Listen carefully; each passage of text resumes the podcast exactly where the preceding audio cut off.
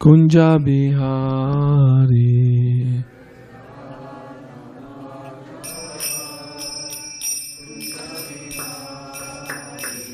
जय राधा माधवा कुंजा बिहारी।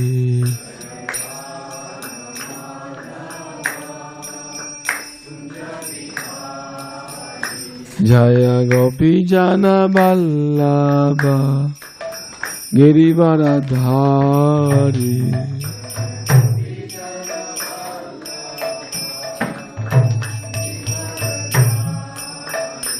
জয়া গোপী জানা বল্লাভা গিরিবারা ধারে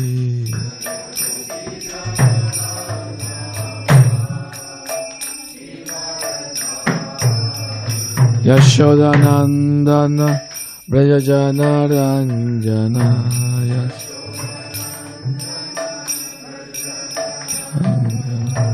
Yashodanandana Vrajajanaranjanaya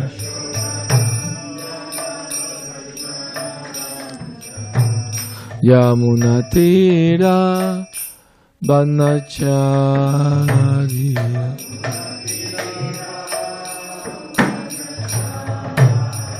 यमुना तीरा बनचारी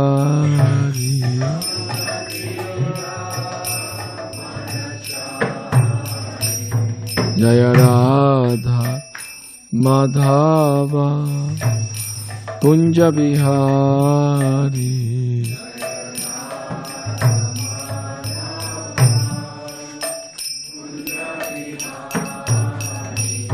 जय राधा माधवा कुंजा Bihari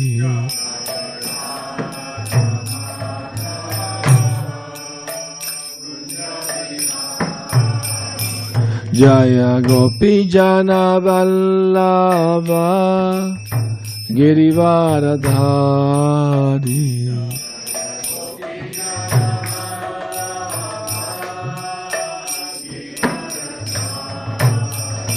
Jaya Gopi Jana Vallabha Giribara Dhari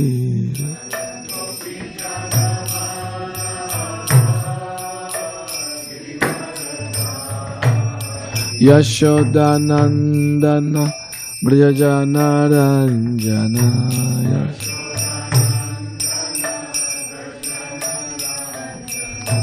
यशोदनन्दना व्रजनरञ्जनाय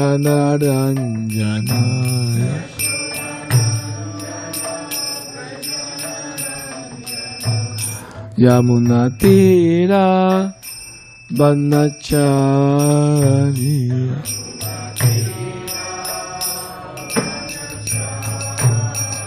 यमुनतीरा वनचारि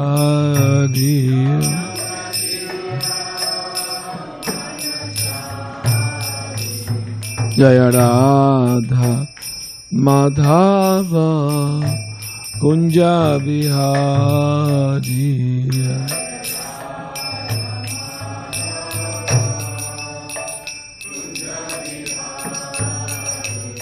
जय राधा माधव कुंजा Bihari.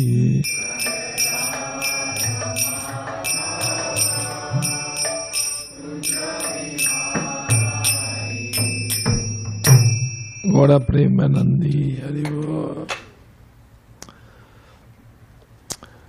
I'm going to read from Srimad Bhagavad Gita, fourth chapter, Transcendental Knowledge, text 10.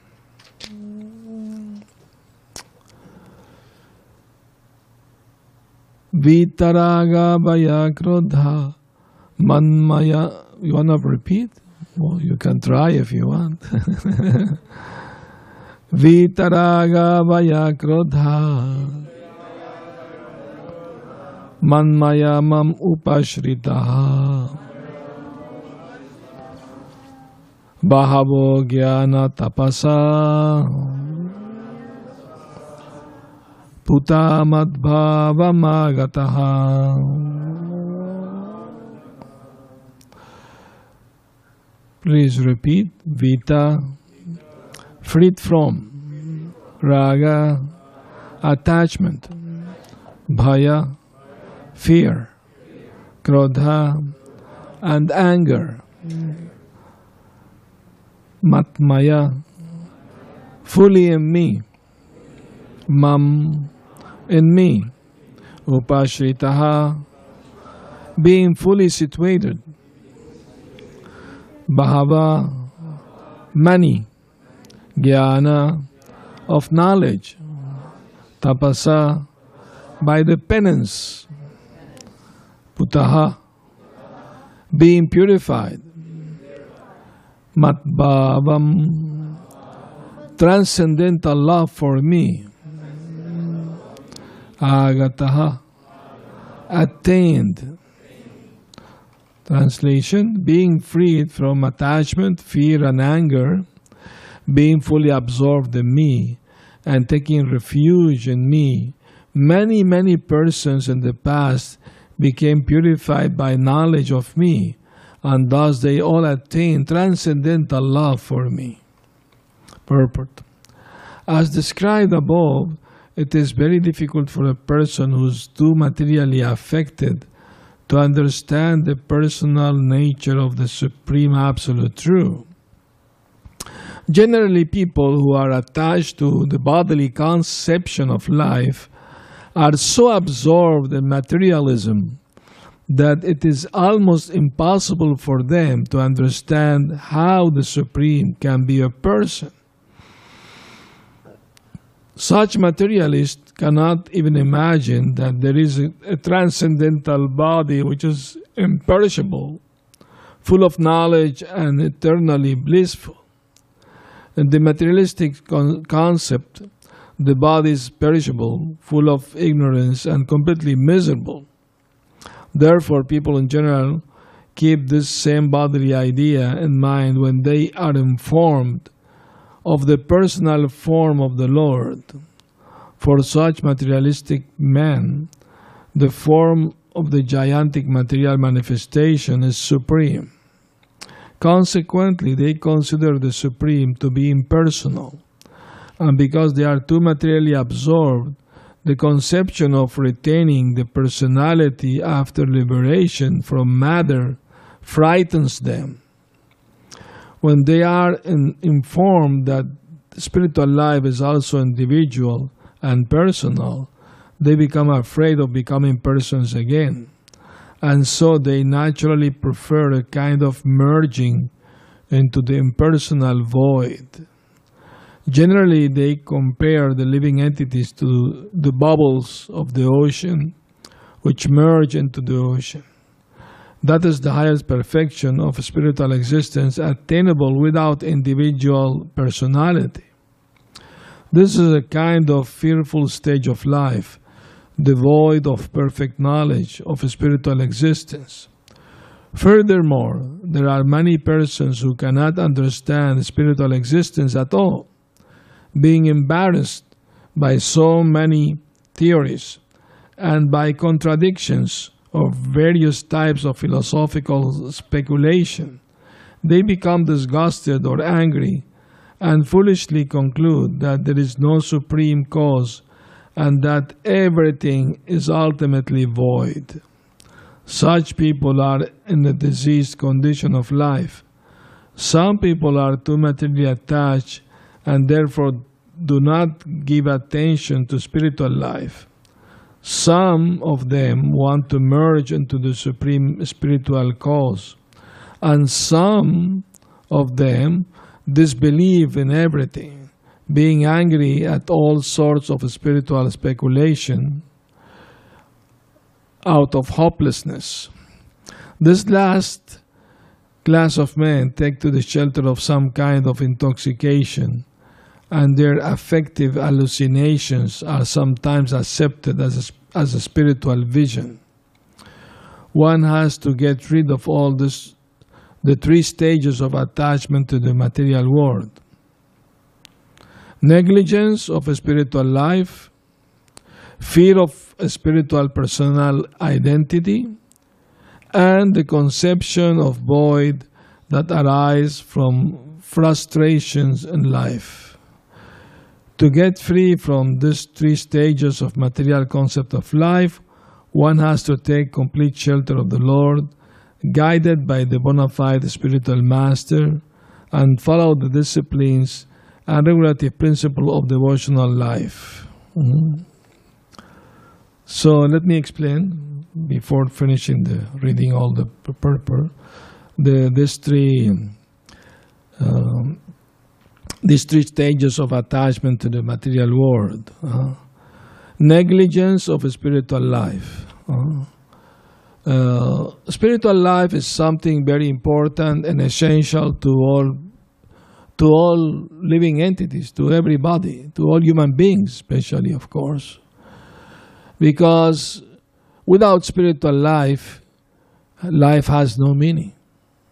I mean, if human beings only live like animals, animals also have the same need we have uh, to eat, to sleep, to have sex life, and to defend ourselves. You know?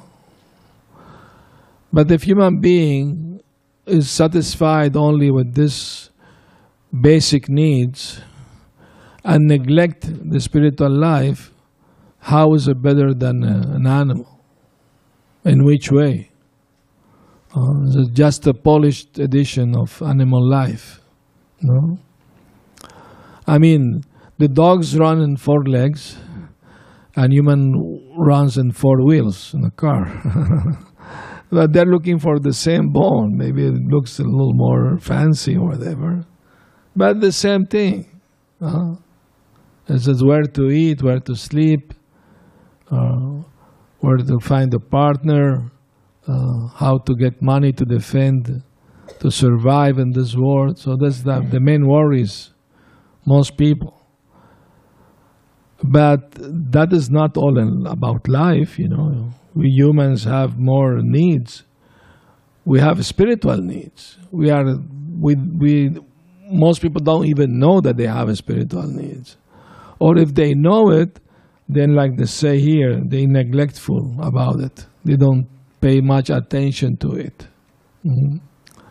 Uh, so, what are the spiritual needs? Since the body has needs, and we should take care of our needs, of course, we don't, we're not denying that, but that's not the all in all. We have the spiritual needs. And what are those spiritual needs? If we are not the body, we are the spirit souls. The body is just the dress, you know. And the soul is living inside. The soul is eternal, knowledgeable, and blissful. But because of ignorance, we forget our true nature and we identify with the body as the self. But this, that, that is not true. We are not these bodies. So, the spiritual needs are three also mm. Spiritual satisfaction, spiritual shelter, uh, and spiritual food. Mhm. Spiritual food, of course, we offer the Lord the vegetarian uh, uh, bhog, and we offer, and then we distribute. We take everyone, but also hearing about spiritual topics, uh, hearing about Krishna. That's also food for the soul. Uh, to hear is very important. Uh, and spiritual shelter in this world nobody can be, give protection actually to anyone because uh, doesn't matter how much careful the parents are the accident may happen you know so it's their duty of course to take nice care of their children but sometimes things that are out of their control uh, or anybody you know family friends uh, so we are all uh, fallible soldiers. Mm. The only one who can really give protection is God. uh, Supreme Lord. He can give protection. Uh, so, shelter, spiritual shelter means that we have some spiritual practice. Mm. And we recommend for this uh, age of quarrel and hypocrisy and violence is to chant the holy name of the Lord. Hare Krishna, Hare Krishna, Krishna Krishna, Hare Hare, Hare Rama, Hare Rama, Rama Rama, Hare Hare. This chanting can give us spiritual shelter. We will feel protected. Mm. Mm. The actor Peter Sellers, he said that the chanting of Hare Krishna saved his life in a flight. the, the plane was gonna crash, but, but he was kept chanting loudly, and some or other he was saved. Mm. George Harrison said also have an experience like that in a flight. the engine actually got on fire and everything, but he kept chanting loudly and oh, I mean. But mostly we, we get the spiritual shelter that we feel secure in the sense that even if the body is harmed, the soul is not gonna uh, change. The soul is always the same. The body is changing from boyhood to youth to old age, and uh, at the time of death, the soul just changes to another body. The same way we change from boyhood to youth to old age. The same person, but the body is changing. But the soul is not changing. The soul is always eternal uh, and blissful and full of knowledge. So to know about the soul is very important knowledge. Uh, uh, they, at the university, they, they don't have a department to study the difference between a dead body and an alive body. What is lacking in the dead body that the live body has? Mm-hmm. Everything is there the legs, the hands, the, the head, everything. So, what is lacking? Uh, of course, what is lacking is the spirit soul. Uh, is, a, is, an, is not material. It's, matter has no life by itself. Mm-hmm. It needs the spirit to be alive. So if a child is born dead, no matter what, they, if they are so advanced, they can inject some chemicals in the body and, and revive it, but they don't. They can't do that because the soul has already left the body. Mm-hmm. Mm-hmm. So, spiritual uh, shelter, spiritual satisfaction, Everybody is looking for satisfaction, mm-hmm. for happiness, for pleasure. But the majority of people don't know where the real happiness is. Imagine somebody is lost in the desert looking for water. He will very difficult to find water in the desert. Practically speaking, impossible. Uh, and when the person is too thirsty, he may start hallucinating. He may see a nice lake and uh, uh, and, uh, when sometime in very hot days while driving your car, you may see in the road water, but it's an hallucination. It's not real water. It's a mirage. Once a reporter challenge uh, our Guru Prabhupada, the founder of this movement. He said, the Guru is supposed to know everything. Prabhupada said, yes. Oh, so do you know how many windows are there in the Empire State? you know, Empire State is a very huge building in New York. And you know what Prabhupada said? Uh, he said, and do you know how many drops of water are there in the Mirage? which means your question is not very important. uh, the important thing is Guru knows about the spiritual life, about our eternal loving relationship with God, with Krishna. That's what is important. Uh, that's the real knowledge. And since Krishna is everything, somebody who knows Krishna, he also knows everything. He doesn't need to know if at two in the morning in the uh, in the in, in Japan uh, at the Toyota um, what do you call where they manufacture the cars if, if, if something dropped from the car at two in the morning he doesn't need to know, to know that krishna knows everything he's in every atom of, of creation but devotee they just know what they need to know no? Prabhupada said devotee should know a little about everything and very much about one thing. Mm-hmm. Of course, that is Krishna. We should know much more about Krishna. Mm-hmm. And it's very interesting that Prabhupada explaining that many people have this fear of their, you know, to be a person even after liberation. Mm-hmm. Because they think to be a person is to means to suffer, you know. Uh, they have no idea that there is a such thing as a spiritual body, uh, which remain young forever and, and happy forever, and no disease, no death, no suffering, nothing. It's not a fantasy, it's real. And Krishna has a spiritual body, eternal body.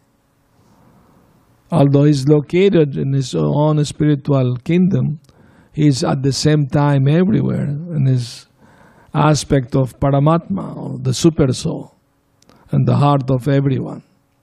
You know? We may know our own feelings and uh, troubles and, you know, uh, uh worries and everything, but we don't know other people's sorrows or satisfaction. But Krishna is in the heart of everyone and he knows perfectly everything. So if somebody is looking for answers, uh, human beings should have uh, inquisitiveness, you know, because we are different from the animals in the sense we can inquire about the truth. Who am I? Why I'm suffering in this world? Who is God? What is my relationship with Him?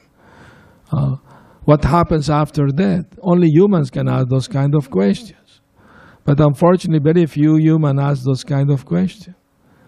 Very early in the morning, you hear on, on radio, on TV, people just talking about politics and sports and entertainment and wars and this and that. But nobody's asking about the most important question in life. No? You know? Is, is, people don't want uh, to speak much about God or spiritual life much nowadays. Be, became out of fashion. uh, but in the middle of the desert, there is a what do you call the not the mirage. We already spoke about the mirage. Oasis, oasis. So Prabhupada said that the temples of Krishna is like oasis in the middle of the desert. You know, uh, you can come here, then you hear about the most important thing in life. You know how to revive our original spiritual consciousness, Krishna consciousness. How to how to experience real happiness, spiritual happiness. How to feel secure, satisfied, peace, ha- having peace of mind. Nowadays, people's mind very disturbed by so many things. That's the most uh, um, common uh, disease in, in, in, this age. People are very mentally disturbed or unsatisfied and and uh, some people take shelter in suicide because they can't bear it anymore. But that's not the solution, of course. That's worse than the solution itself. It's like if somebody tried to escape prison before his time, if he call, is caught, then he's put in a very, you know, uh, horrible cell to to learn his lesson. That so in the same way, who, people who commit suicide they have to take a, they remain in a ghost-like body, uh, subtle body, Mad, material but subtle. And they have the same desire, but they can't enjoy because they have no gross body. They can't touch anything. So they suffer all the time. I mean, I, I once I saw a documentary about that, and one lady she was telling her story that she suffered from depression, and she had a family. She was married, have children, and one day, out of uh, excessive depression, she took you know bunch of pills to kill herself, and she said that she had an experience that she saw herself in a place full of people who have done the same thing as her. And all of them were like in great anguish and suffering a lot, you know, mental disturbance. And, and suddenly she saw somebody surrounded with a light, you know, a person came to talk to her and told her, What you did was very wrong, you know and I'm willing to give you another opportunity. So you choose. Do you want to stay here with this disturbed people or you want to go back to your family? She said, Oh, please, I want to go back to my family. So she woke up on the hospital. They washed her stomach. they, they saved her, you know. So she said the experience changed her life. She would never attempt such a thing again, you know. Uh, so, and nowadays you have you've heard about reincarnation. Of course, most of you nowadays is a very common mm, idea. You know, more than an idea, is a fact, undoubtedly. While traveling, once sometimes in the airport, I once I saw uh, an advertisement of uh, insurance company, and they were using uh, reincarnation as the subject. You know. So uh, they show the big city with big buildings and airplanes flying, you know. And one uh, in one small street, there was one lady sitting on a chair in front of her house, uh, making a sweater, you know. And one man passing through with this uh, musical machine, you know, what, the, what they call it, that uh, they play music with, with the box, you know, there's a musical box and and and he had a helper, a little monkey with a little hat, you know, the monkey and and, and he was asking people money, you know. He was going around asking people money. And he went to this old lady and told her, Mom, Mom, it's me, Robert. Take this $20 before the men see me. Take it, take it. Robert, what happened to you? Why you became a monkey? and he said, Mom, I had a car accident and I died. And because I was such a bad person, uh, I took the body of a monkey now. But I'm very sorry. Before I died, I didn't buy the insurance for you.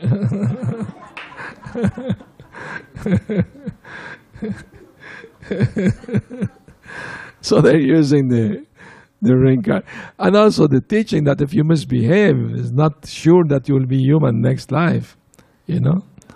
Uh, if you if you are a bad person, you may lose your human form in next life, you know. So but if you have practiced spiritual life, Krishna consciousness, at least you have assured the human life, human body next life. That's for sure. So it's very important, you know, to to cultivate spiritual knowledge and have a spiritual practice. Both things are very important, you know, because nobody can give up something unless have something better to replace it. Uh, children at the beginning don't want to go to school, but once they start uh, learning, they become they start to like it, you know when they start learning ABCD and all mathematics and things when they start to develop taste for learning. So nobody has to force them to go to school. They want to go to school, isn't? So in the same way, if we if we experience something higher, uh, then naturally the other lesser things are become less important. You know. Mm? General devotee they overcome easily bad habits like smoking, drinking, eating meat, and you know promiscuity and all those things. They give it up naturally because they have they have developed a higher taste, greater satisfaction. Mm. So let's finish reading the purport. Uh, the last stage of the devotional life is called bhava, or transcendental love of Godhead. According to Bhakti Rasamrita Sindhu, the science of devotional service, अदो श्रद्धा तथा सदु संगो तब जना क्रिया तथो नर्त निवृत्ति सत तथो निष्ठा रुचिस्तः अतः शक्तिस्तो भवस तथा प्रेमाभ्युदंचति सदकानम अयम प्रेमण प्रदुर्भवी भवित क्रम इन the beginning, one must have a preliminary desire for self realization. This will bring one to the stage of trying to associate with persons who are spiritually elevated. In the next stage, one becomes initiated by an elevated spiritual master, and under his instruction, the neophyte devotee begins the process of devotional service. By executing the neophyte devotee begins the process of, by executing the, of devotional service under the guidance of the spiritual master, one becomes free from material attachment, attains steadiness, steadiness in self-realization, and acquires a taste for hearing about the absolute personality of God and Sri Krishna.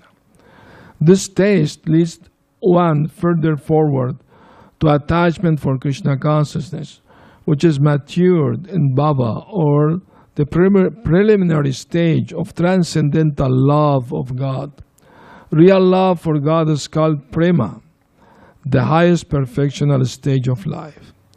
In the prema stage, there is constant engagement in the transcendental loving service of the Lord.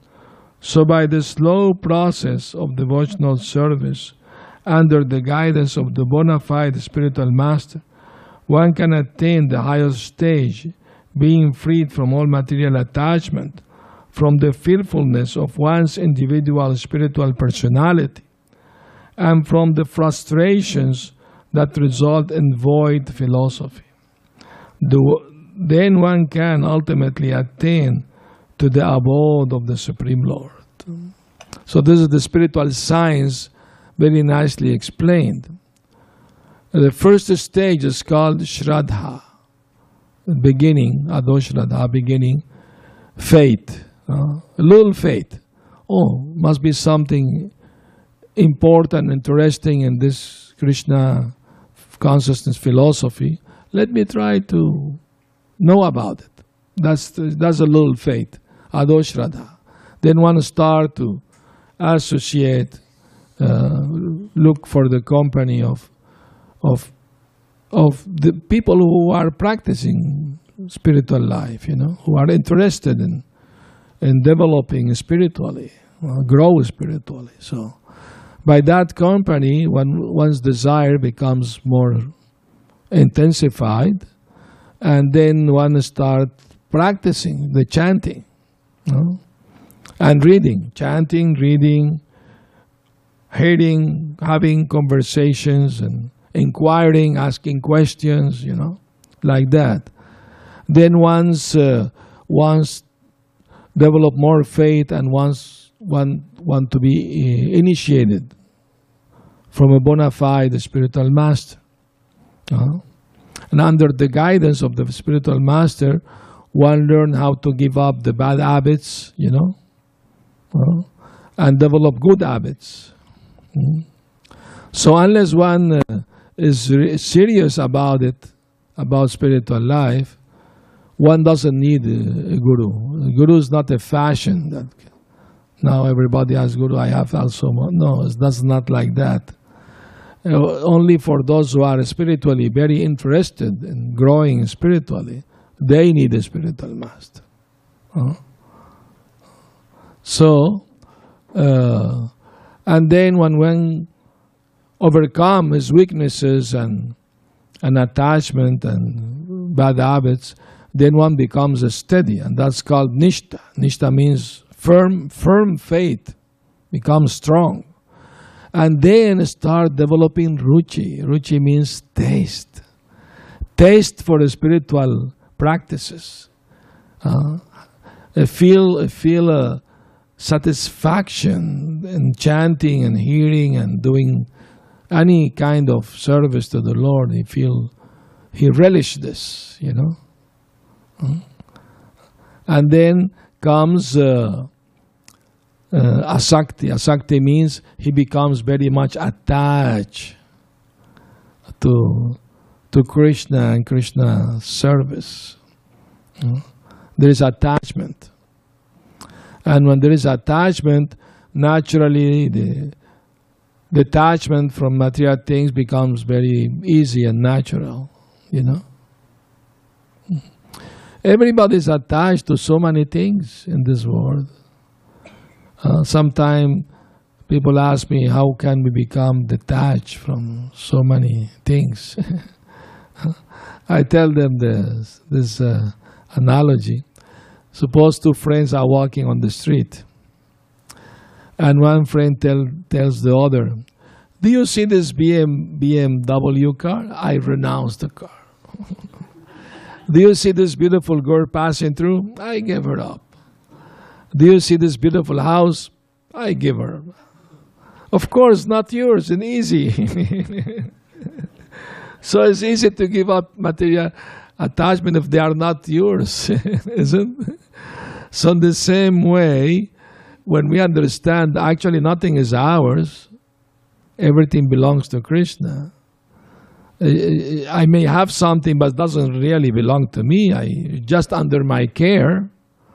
But if I die, I'm not going to take it with me. I mean, that's for sure. So knowing that nothing belongs to us, everything belongs to God, to Krishna, then it's easy to be detached. like the man who say renounce the Isn't? Uh, one devotee told me that uh, sannyasi should all ride a BMW, which means not we are not interested in those things, but which means body, mind, and word.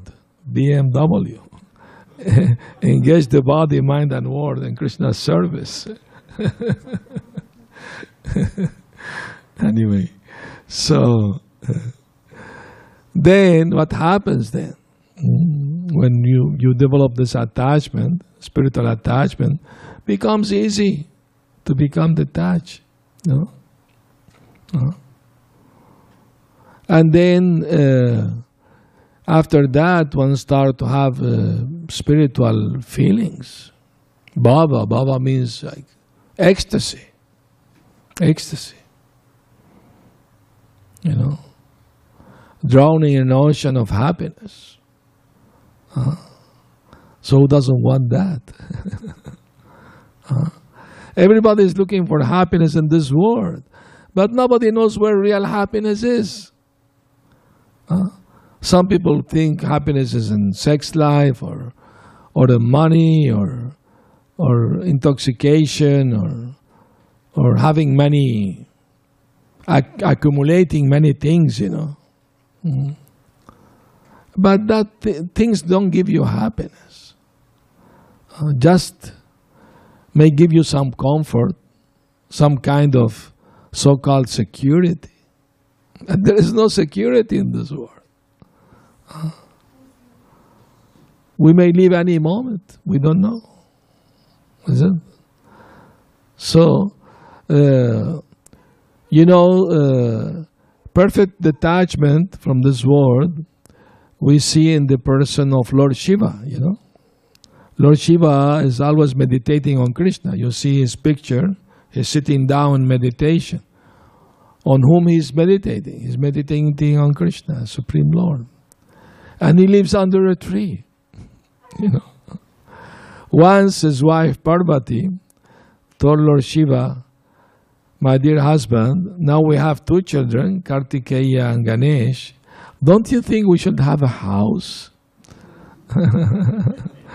and Lord Shiva said, Yes, yes, why not?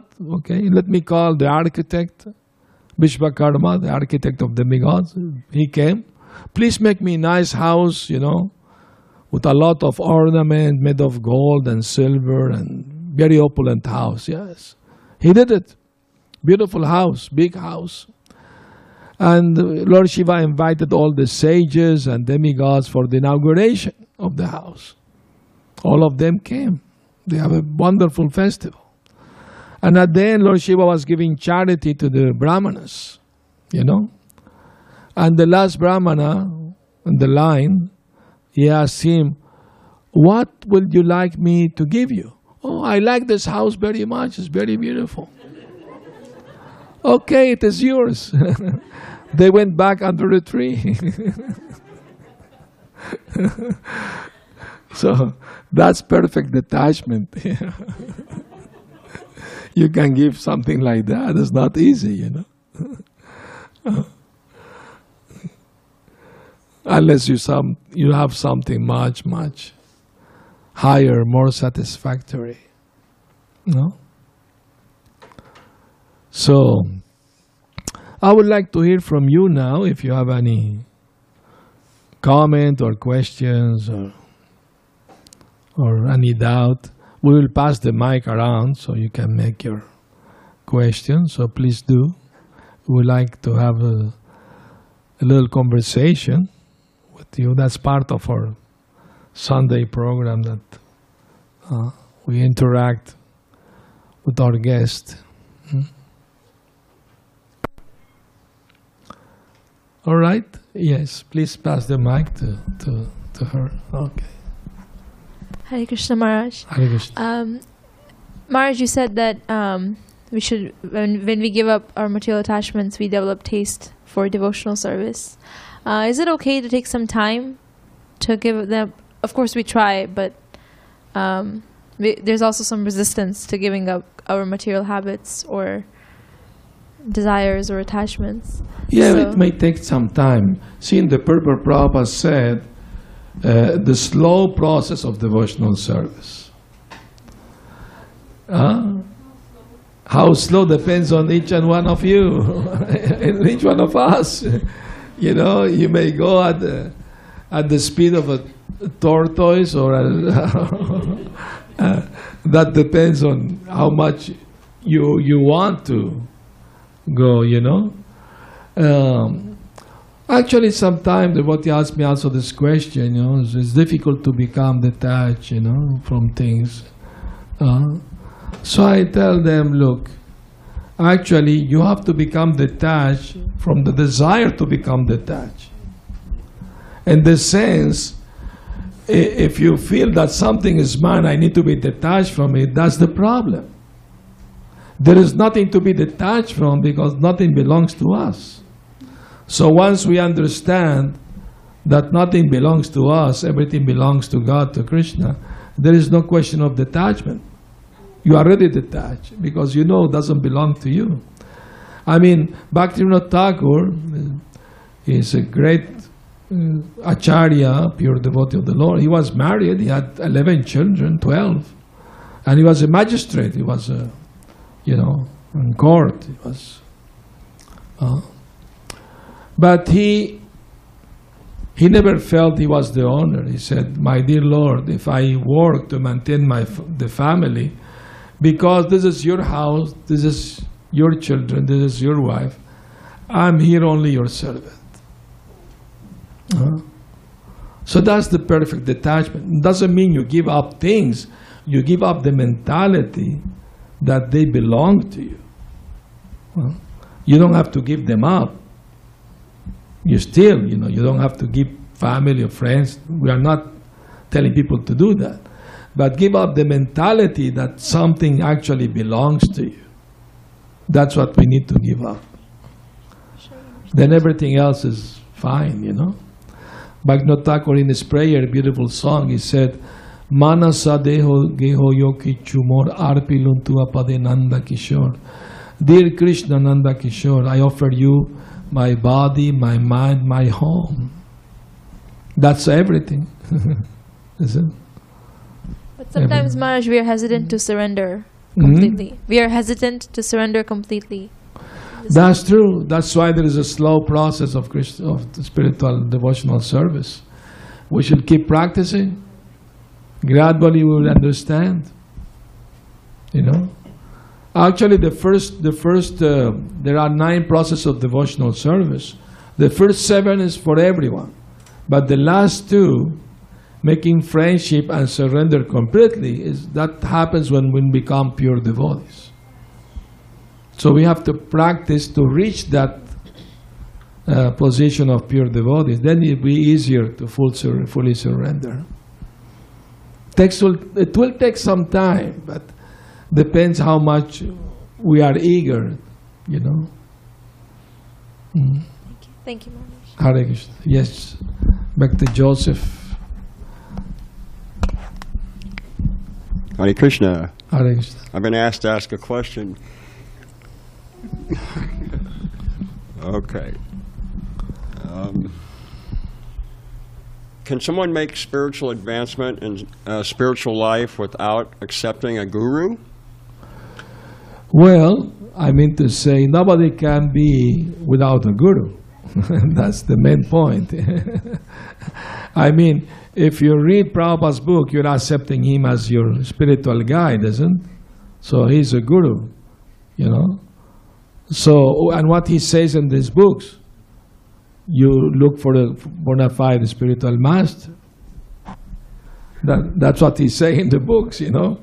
Uh, uh, you know, chant, read, hear about Krishna, and be inquisitive, you know. And when you're ready, Krishna will guide you to a, a guru who will help you to understand more about how to grow spiritually. You know. But without guru, there is no way to be without a guru. Once you are interested in the spiritual life, you know, uh, naturally you need somebody to guide you. Uh, First, you, you make friendship with devotees, inquire from them, then read the books, you know. And then the books is, are telling you what? You know? Krishna what says in the Bhagavad Gita? He says, Um, what is that verse? Vidhi pranipatina pariprashnena sevaya upadekshanti te jnanam jnanis tattvadarshinaha. Just try to find the truth by approaching a spiritual master. Inquire submissively and render some service because self-realized soul knows the truth and can impart knowledge to you. So if you ask question, you have to wait for the answer. That means the guru must be present. And the planet at least. you know.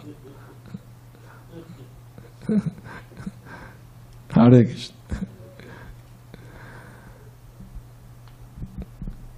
yes. it, it was really wonderful. You answered the question I had when you broke in the purport and you talked about those three aspects that materialists get held up with.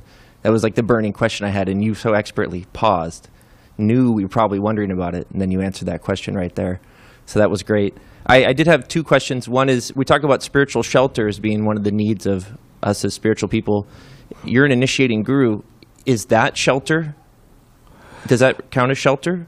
Well, actually, the guru, his representative, the one who, the, the actually the one who can give shelter is Krishna. But the guru is the via medium, you know. He's the via medium. Because we say take shelter of. I'm yeah, taking shelter I of. mean, the best friend is the person who present to you who is your best friend. Mm. Krishna is your best friend. Krishna says that in Bhagavad Gita. I am the friend of everyone.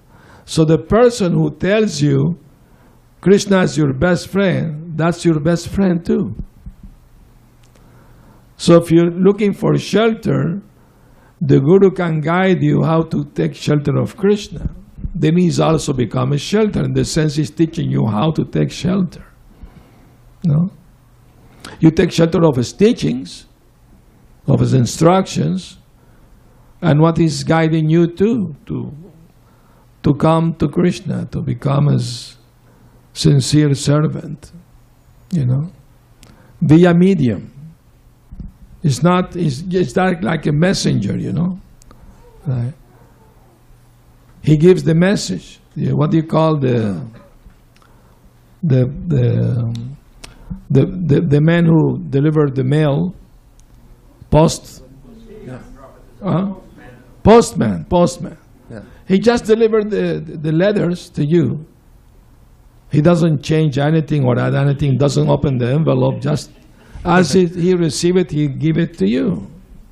So in the same way, the Guru means he doesn't change anything, doesn't add anything, or subtract anything. He just delivers the message as it is. And he's practicing it as it is. Hmm? Otherwise, he can't teach. If somebody doesn't practice what he's teaching, then he's not Guru. Once a reporter asked Prabhupada, What do you think about bad gurus? And Prabhupada said, If he's bad, he's not Guru. there is no such thing as bad gurus.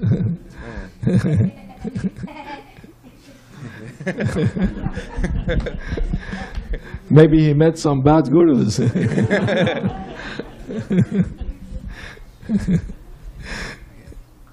Hare So we have time for one more question. Do you, we have one? Okay. Okay, So can I ask a question? please do. Hare Krishna Maharaj Dandavat, I am from Zoom. Uh, thank you Maharaj for a wonderful class and uh, I, I wanted to ask one question regarding like you mentioned about guiding, Krishna guiding us. So we may have a lot of material desires, we may have spiritual desires and we may pray to Krishna, Krishna please guide us on that path, uh, whatever is right for us. So how, how do we actually understand that that direction, that guidance may come from our own minds, right? Because we are inclined to certain things, we may think, oh, Krishna wants this, that's why I should do this. So how do we under, how do we basically understand it? What is coming from Krishna and what is being misdirected by our minds? Once a devotee asked Prabhupada, Prabhupada, I have this idea. Is it my mind or is it Paramatma or is it Krishna? Prabhupada said, It is your mind. because if you are not sure, it means your mind is speculating. What if we're sure? It still could be our mind. No, no, I mean to say, I could be surely wrong. you can be surely wrong, that's true, but that means you are cheating yourself. But somebody who's, who's honest, you know, somebody, we we are speaking about devotees who are practicing spiritual life, they are supposed to be honest, you know, understand? So, uh, of course, we always, I can also consult, you know, the guru and the scriptures and the saintly persons. If you have doubts about something, we also have to, you know, seek help, you know.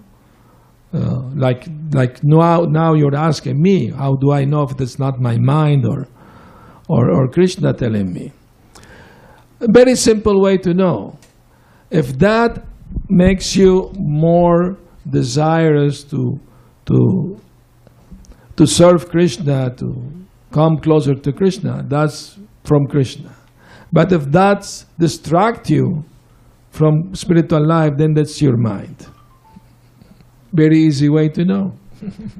Very nice. Thank you, Maharaj. It was perfect. Thank you. Hare Krishna. Thank you, Prabhu. Okay, well, thank you. Thank you for a wonderful class. This is Bhakti Sundar Goswami's only time on the Sunday Vyasasan, so if we could give him a nice warm round of applause during this visit. Thank you. Hare Krishna. I, I will be giving Bhagavad Gita tomorrow, 7 p.m. You, you, you can come or see it on Zoom also or, or, or YouTube if you like. So invite your friends, please. Yeah. Okay. And yes, Yeah, during the week maybe. I don't know, but Ram must know. I mean, during the week. so it's a great week to visit the temple. Please do. All right. And now we'll have another round of kirtan. So if everyone can Share stand. chant and be happy. Thank you for coming. Haribol.